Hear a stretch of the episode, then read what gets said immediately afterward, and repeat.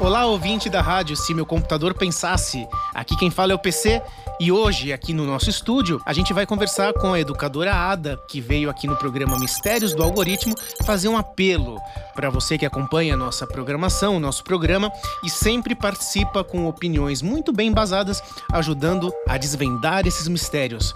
Tudo bom, professora? Como vai? Seja bem-vinda. Vou bem, obrigada por perguntar.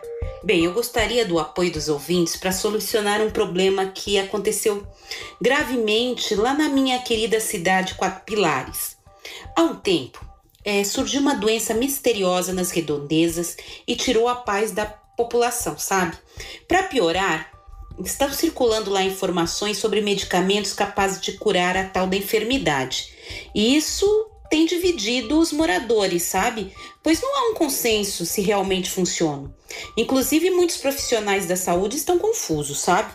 Diante desse cenário, é, a comunidade escolar se reuniu para pensar, sabe, em projetos que pudessem amenizar o conflito de informações.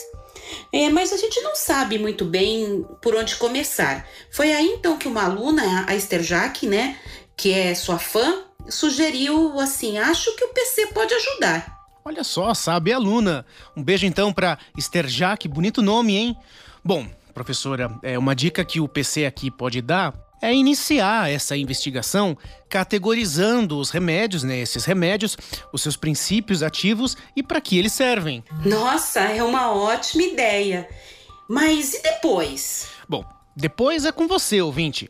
Publique no fórum ideias que combinem com o pensamento computacional, científico e crítico numa estratégia para combater a desinformação aí na cidade de Quatro Pilares.